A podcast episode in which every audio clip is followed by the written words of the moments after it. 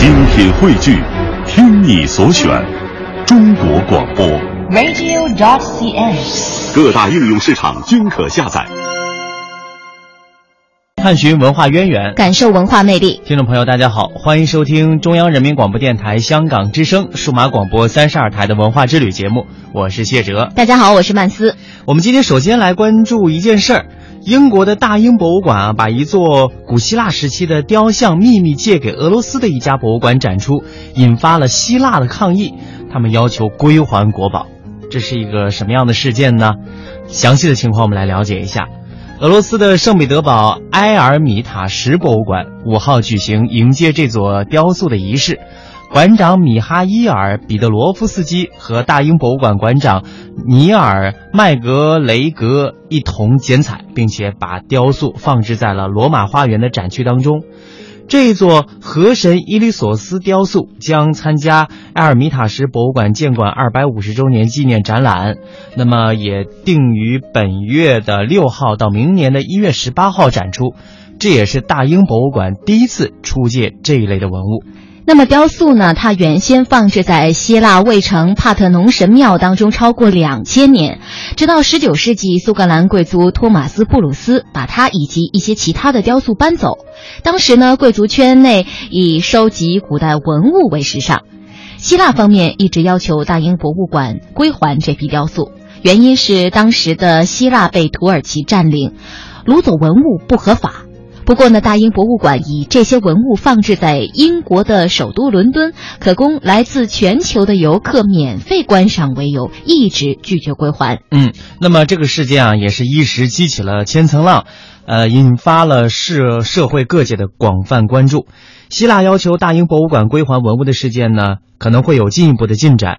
缘由就是美国著名影星乔治·克鲁尼的新婚妻子律师阿麦勒，他将接手这起诉讼。根据美联社的报道，大英博物馆出借文物的行为呢，引发了人们对一些西方博物馆的关注。这些博物馆藏有一些来自其他国家的古代文物，都面临的是是否归还的两难选择。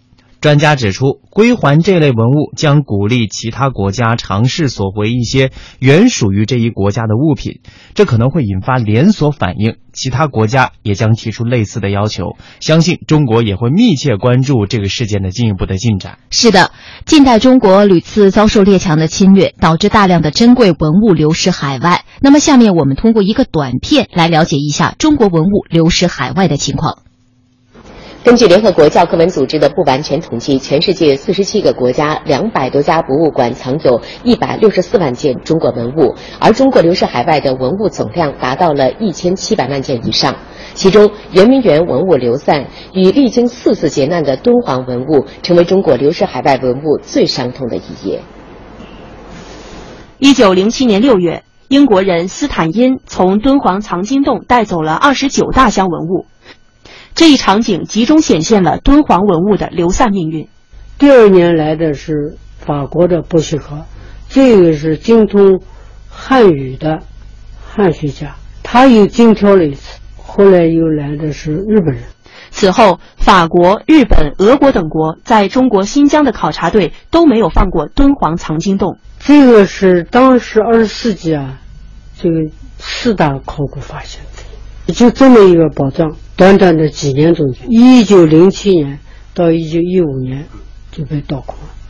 敦煌文物流散到世界各地的总数有六万多件。敦煌学是我国学说的伤心史，这么重要的东西很快就分散掉。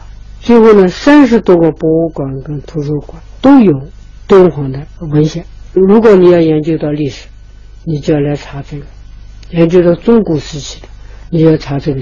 敦煌出土的历史文献。据中国文物学会统计，从1840年鸦片战争以来，因战争、不正当贸易等原因，致使大批中国珍贵文物流失海外，几乎涵盖了所有文物种类。由帝国主义战争是在侵略时候掠夺走的、抢走的，那像圆明园。2008年10月，法国佳士得公司宣布。拍卖圆明园十二生肖铜像中的鼠首和兔首铜像，去拍卖会上去购买这些个流失文物，呃，它会带来很大的后果。一个呢，就是说对这个国家本身它的文化遗产的保护的状况是一种严重的冲击。一方面，它会抬高这些个这种这个流失文物它本身的价格。那么，另外还有一个后果，它使得这个东西它以后的这个追索会带来一种困难。为追回流失海外的中国国宝。国内八十多名律师于二零零九年一月自发成立了追索圆明园流失文物律师团，这也是国内首次以律师团发起诉讼的方式追索海外流失文物。但是至少有一部分文物应该去追回。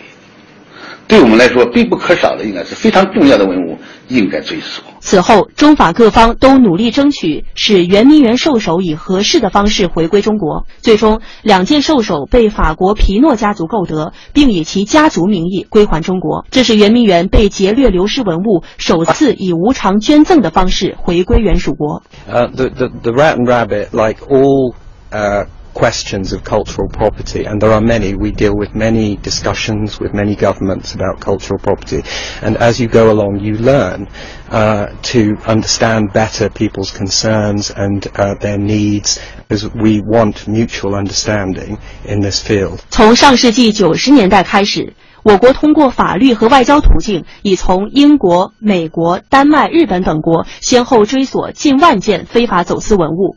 国家一级文物唐静陵贞顺皇后石椁壁画、王储直墓被盗武士浮雕像、北魏石刻禅冠菩萨像等一批珍贵文物重新回归祖国。流失文物的追索大体上有三个渠道：第一是外交渠道，第二是司法渠道，第三是民间渠道。只要是呃我们国家的流失文物。呃，民间组织或个人相关国提出追索要求，呃，是正当的。根据国际间共同保护文物与合法管制文物进出口协定，私藏赃物者必须将文物归还原主国。然而，文物回流依然是一个世界性难题。如何利用国际公约，以有理有利的手法，让更多的文物重回祖国怀抱，路途依然漫长。的确，海外流失文物啊，一直是文物归属国永远的心痛。呃，也因此呢，在前些年哈，无论是圆明园的青铜兽首回归祖国，还是其他的一些文物回归祖国，每一次经历这样的事件的时候，都会引起全世界华人的广泛关注。那么，追讨文物的热潮一直是在世界各国涌动着。中国民间呢，呃，前不久也向日本皇室追讨文物，非洲多国加紧追讨被盗文物。韩国与美国签署备忘录，加强文物保护和归还合作。这样的消息陆续传来：德国归还了埃及的三件被窃文物，美国归还了伊拉克百件海湾战争期间被掠走的文物，西班牙归西班牙归还了哥伦比亚六百七十一件前哥伦布时期的文物。然而，一个不容忽视的问题是，与仍然流失在外的众多文物相比。追讨成功的案例仅仅占到极少部分，现实当中，追讨流失文物怎一个难字了得，还有漫漫长路要走。我们来跟大家盘点一下这几个难点哈。第一大难点就是文物国际主义，它的势力是非常强大的。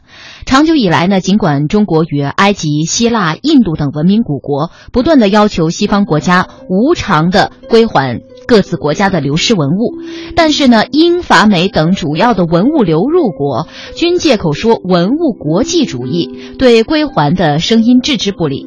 二零零二年十二月九号，英国的大英博物馆、法国的卢浮宫、美国的大都会艺术博物馆等十九家欧美博物馆研究所联合发表。关于环球博物馆的重要性和价值的声明，反对将艺术品，特别是古代文物归还原属国。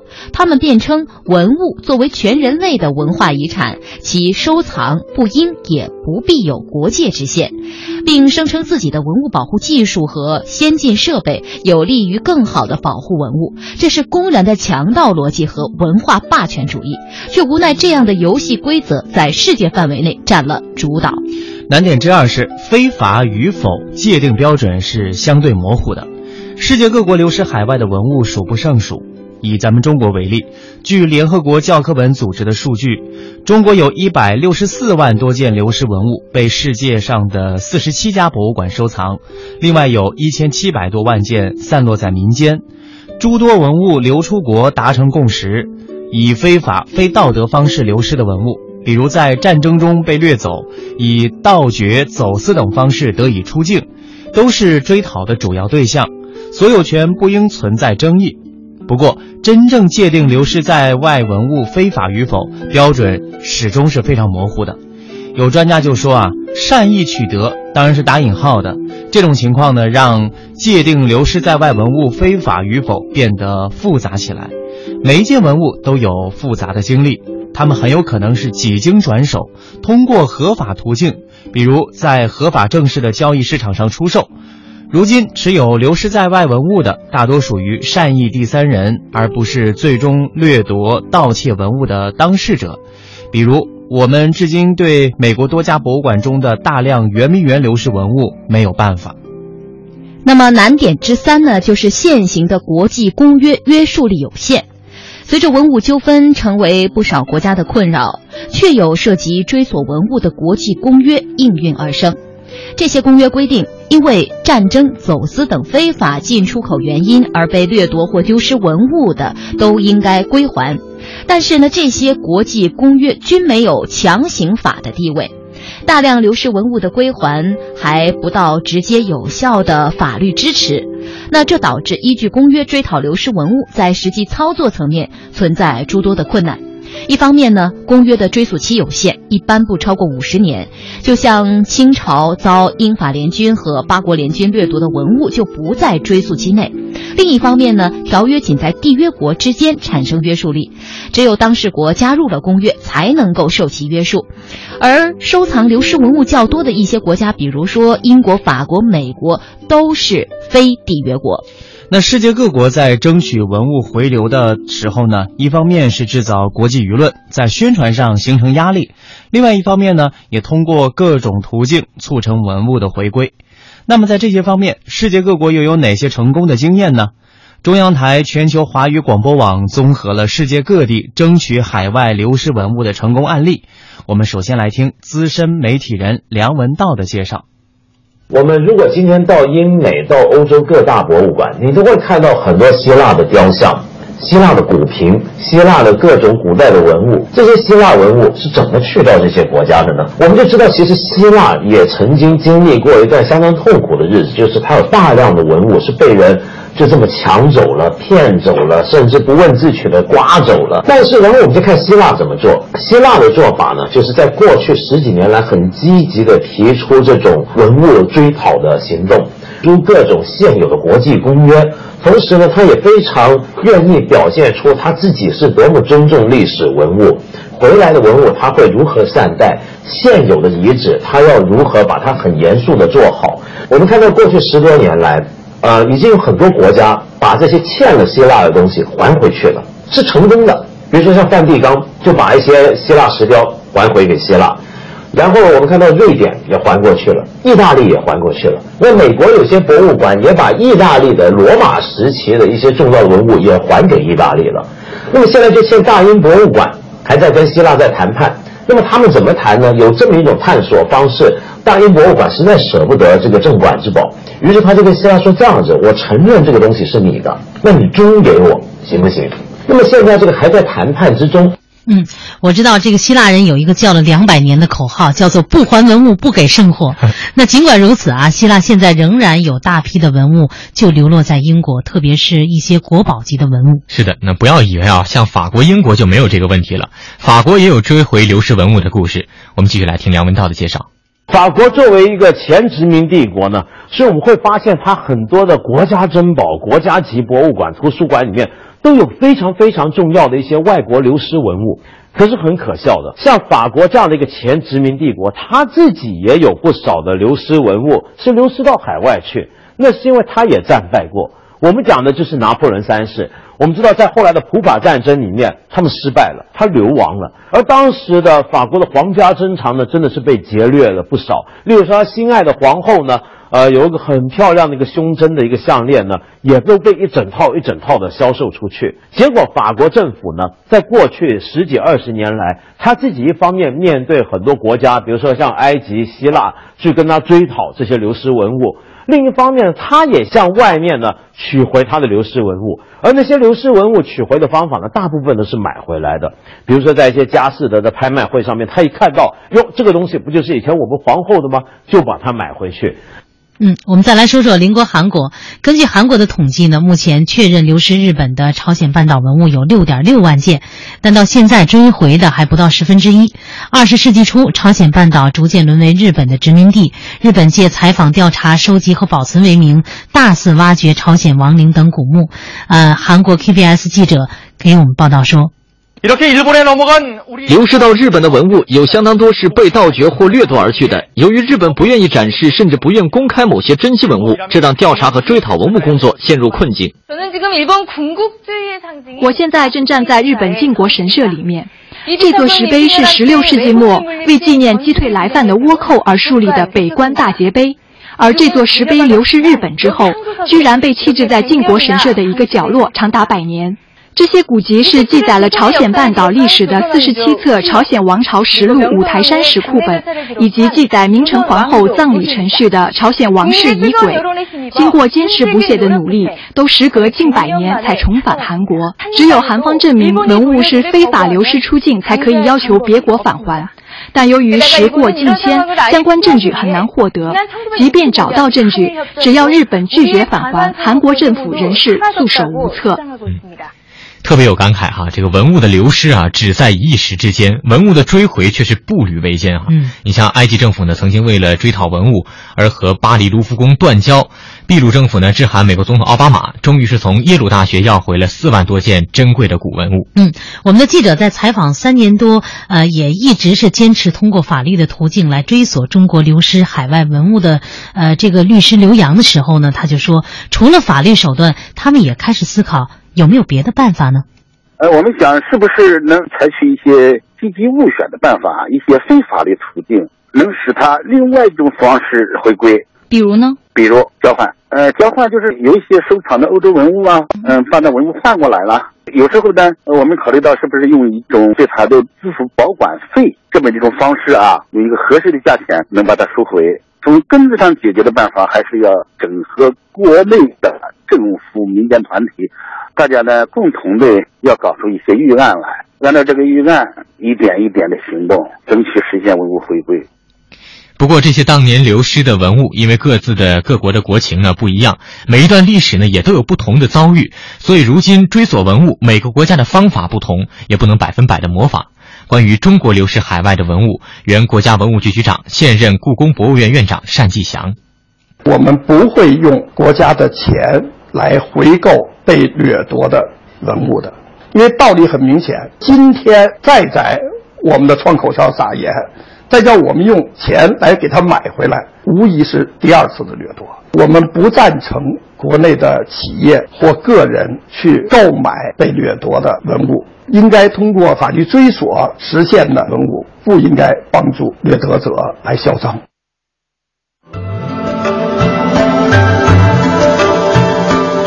探寻文化渊源，感受文化魅力。中央人民广播电台香港之声，文化之旅。